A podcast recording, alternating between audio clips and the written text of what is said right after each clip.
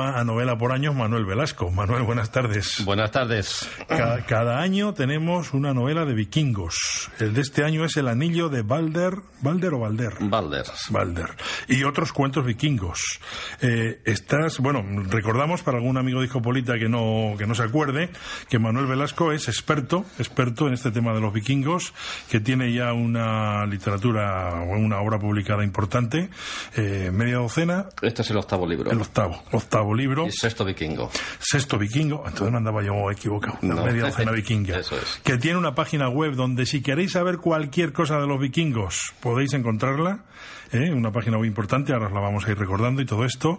Y, y este, eh, esta, este, claro, es un cuento o es un libro. Cuéntame, ¿qué es? Bueno, es, eh, es- tiene dos partes. La primera es el anillo de Balder, que es eh, una serie de narraciones que tiene el leitmotiv de un anillo que va pasando de- en por distintas manos. Está hecha para el dios Balder, que es un dios maravilloso, el, el dios luminoso de la justicia, el, eh, y está hecho por los enanos, es un anillo mágico. Eh, los enanos en la mitología vikinga hacían objetos mágicos para los dioses, pero estaba hecho solo para él. Cuando este dios muere, el único dios que muere asesinado en la mitología vikinga va pasando por otras manos que son inadecuadas y entonces se convierte en una maldición.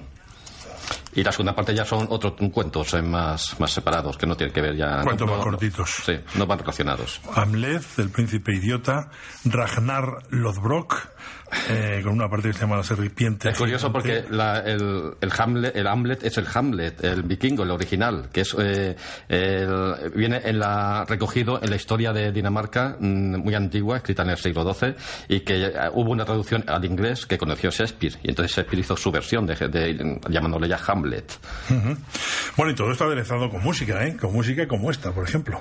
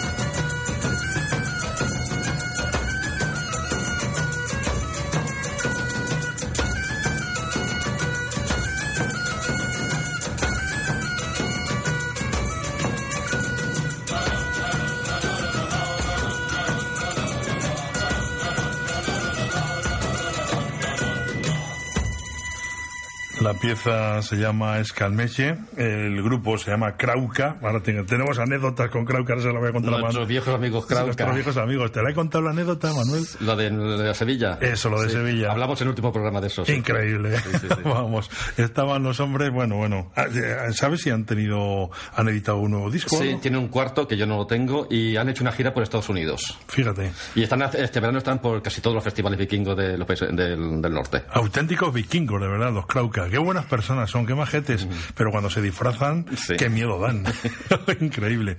Manuel Velasco es que nos acompaña. Presentamos El Anillo de Balder y otros cuentos vikingos, el libro. Y le hacíamos alusión a una página web donde tienes una boda vikinga con esta música puesta. Sí, eh, bueno, a la presentación del libro acudieron una pareja y que, bueno, se presenta como somos Nadia y Cristian y lo que te escribimos acerca de una boda vikinga, que me, me habían escrito algunos mails. Y entonces se habían casado en el mes de mayo y, bueno, pues fue, a mí fue una gran sorpresa eh, encontrar una pareja que se ha casado por el ritual vikingo aquí en, en, en un, en un pueblo de Guadalajara, además. Y eh, me mandaron un- la- las fotos y de, de lo que hicieron los invitados y yo he hecho un vídeo con esas fotos, un vídeo fo- fotográfico y le he puesto música de Krauka de, como O banda sea, que, sonora. que el vídeo es tuyo, es un vídeo tuyo sobre la boda. Es, bueno, es un vídeo con la foto de los invitados, un montaje que hice yo Sí, sí, y sí. que le puse la banda sonora de Krauka. Dime la dirección web. El Dracar con dos Ks, blogspot.com. Espera, espera, que no hemos entendido nada. El Dracar El Dracar. con dos Ks, O sea, EL. Eh, todo junto, el dragcar.blogspot.com. El dragcar. Viene al final del libro, en la última página. En la última página. Espera, que como tú eres escritor y yo soy radiofonista, vamos a ver, amigos discopolitas, lo que no hemos entendido es, os lo deletreo, E-L-D de Dinamarca, R-A-K-K-A-R el dragcar.blogspot, eso lo sabemos todos, .com. Y si alguien va a conducir y tal y no se acuerda, pues que ponga Manuel Velasco Vikingos y le van a salir. Es más fácil. Ya, llegarán. Manuel, Manuel Velasco Vikingos. Bueno, ocho libros y seis de los vikingos. ¿Y, los has se ha traducido este, este ya o todavía no? Eh, no, hombre, mm, hace bien en preguntarlo, porque este viene de una obra de teatro que se representó en gallego el año pasado en la romería vikinga de Catoira. Es un festival vikingo que se hace allí en Pontevedra. El festival es importante es el domingo que se hace el desembarco, el simulacro y tal, que es impresionante, pero cinco días antes, por la noche, se representa una obra de teatro al aire libre, en las ruinas de las Torres de Oeste. Y el año pasado me, eh, tocó a mí escribir la obra, y entonces eh, se hizo en gallego, se tradujo obviamente, y pues imagínate, allí al aire libre, a, las diez y media, que empezaba un poquito más tarde siempre, 140 eh, actores y extras, era el pueblo y los alrededores, eh, pues representando esta obra. Esta obra, eh, que es el, el Sí. Era, no era exactamente como aquí, porque claro, una, cosa es teatro y otra cosa son cuentos y narraciones, pero vamos, básicamente la historia es la misma. Qué bonito. ¿Y eso no se va a repetir? no, son cinco únicas noches. Claro, es que eso no lo anunciamos. Pues eso no, no nos dio tiempo. qué bonito, qué bien. Bueno, y eh, siempre eh, te hago la misma pregunta, pero hay que incidir porque hay mucha gente que dice, pero bueno, esto de la música vikinga, si no tenemos restos de la música vikinga. En principio, Krauka, que lo que vimos es un grupo de Dinamarca, pero claro, muy peculiar. Sí, eh, hacen muchas de las canciones son compuestas por ellos, pero basadas en ritmos pues de, su país. Hacen también canciones de, de las Feroe, de Islandia. Mm, hacen, podemos llamar es viking folk, folk vikingo la mejor manera de, de clasificarlos.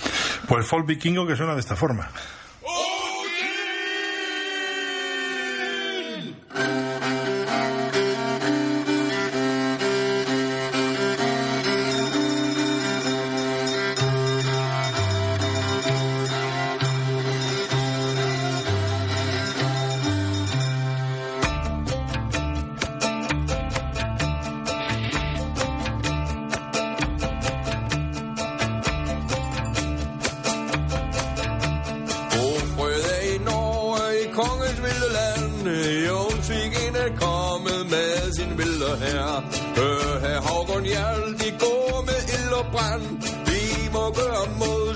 holder vores land.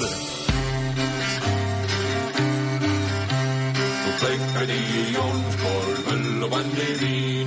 De er sejre helte, det frygter ingenting.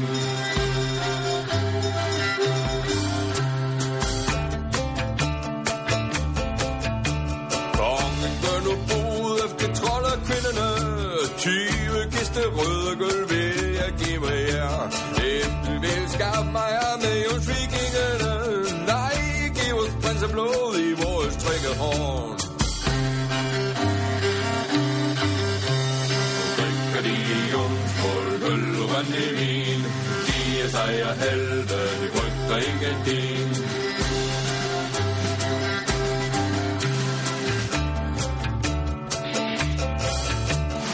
Eller vil jeg holde med rige og land? har du prinsens unge lille hånd. Det var i troldets hule, det flyder prinseblod, mens der ind på slottet, det følger kongens bror. Nu drikker de i Jomsborg, øl og rønne vin, siger sig og halv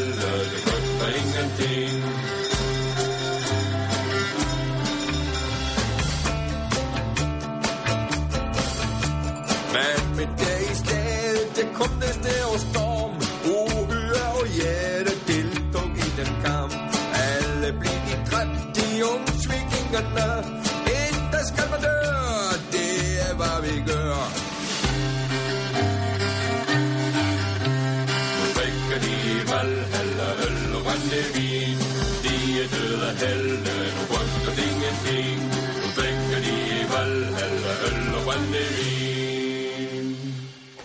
En Discópolis, en Radio 3, música vikinga a cargo del grupo Krauka. Ellos son de Dinamarca, o al menos allí viven. Pero los vikingos son daneses, suecos, escandinavos, bueno, los, mm, los tres países básicos eran Dinamarca, Suecia y Noruega. Los suecos eh, hicieron la ruta del este hacia Bizancio, pasando por el Báltico y los ríos rusos y tal, y daneses y noruegos hicieron la ruta del oeste, las islas del Atlántico Norte, incluido las, las islas británicas, y, llegando hasta Islandia y posteriormente Groenlandia. La canción parece denotar que era gente muy aguerrida, ¿no? Muy.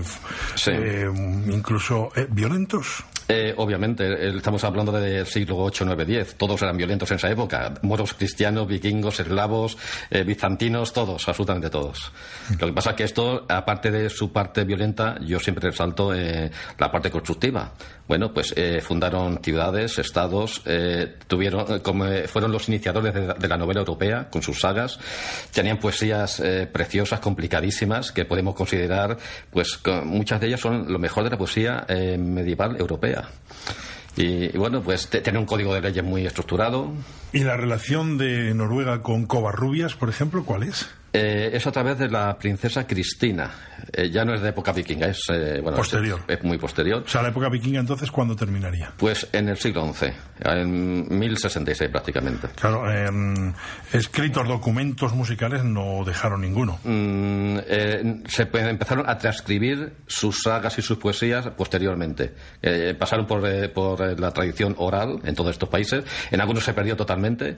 En Islandia tuvieron la suerte, los monjes cristianos fueron los que escribieron las, estas crónicas de sus antepasados. En cambio, en otros países, pues prácticamente se perdieron. Y lo de Covarrubias es entonces posterior. Sí, entonces esta princesa Cristina, pues vino a casarse, empezaban a, a, relacionarse con países europeos, pues bueno, pues para, para tener eh, unos contactos que nunca tuvieron, contactos pacíficos. Entonces, bueno, pues eh, aquí había un, un, eh, un príncipe o un infante casadero y había una princesa casadera allá. Entonces, bueno, pues hicieron, hicieron sus sus tratados o, lo que tuvieran que hacer. Y eh, lo que pasa es que esta, esta princesa Cristina, eh, acostumbrada a, a tierras nórdicas, aquí la llevaron a vivir a Sevilla y la pobre se murió muy pronto, muy de calor, claro. De calor, de tristeza, porque parece que el marido, pues como era, se casó más o menos por obligación, pues tampoco le prefería cazar otras cosas, otras. pero en Sevilla vivió, pero está enterrada en Covarrubias. Sí, está enterrada en Covarrubias y allí eh, eh, está en la colegiata medieval, entonces allí tiene un espacio para, con su féretro. Hay como detalle eh, hay una una, una, una campana con una cadena que de un barco noruego eh, regalada por el gobierno noruego, la embajada y tal, y con una historia sobre eso, que bueno, las mujeres que tocan esa campana encuentran el amor antes de un año. Como esta es una historia relacionada con el amor, pues bueno. O sea, que si tocas la campana, las que no, las que estén, eh, pero es para ellas o para todos. en principio era para ellas, pero vamos, mm, dejan que sea cualquiera. pues para todos. Amigos y amigas de si estáis faltos, pues os vais a Covarrubias, tocáis la campanita y en un año encontráis el auténtico amor. Y allí pues, todos los años la, Embajada Noruega hace un pequeño festival de fin de semana, traen dos artistas noruegos, eh, uno canta o tocan lo que corresponda en una iglesia y la, digamos, el plato fuerte es en la colegiata, colegiata medieval con un escenario impresionante, con buena acústica.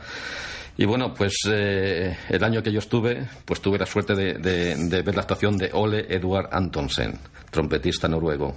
Este es buenísimo. Buenísimo. Tocó varios temas, acompañado por un teclista. Eh, se puede se puede decir que, está dentro del, pues del jazz nórdico, pero lo que pasa es que no es exactamente el, jazz de que estamos acostumbrados, a, por ejemplo, del boogie o de, o de toda esta gente. Tiene su propia línea, tiene una. ha hecho música clásica, mucha música barroca, ha hecho jazz, ha hecho pop y es director de la banda de las Fuerzas Aéreas Noruegas. Toma. O sea, director de las bandas aéreas, trompetista. mira, estamos oyendo su música. Esta canción está, es, sobre Svalbard, las islas Svalbard. Y esto que suena es como imitación del canto de las ballenas.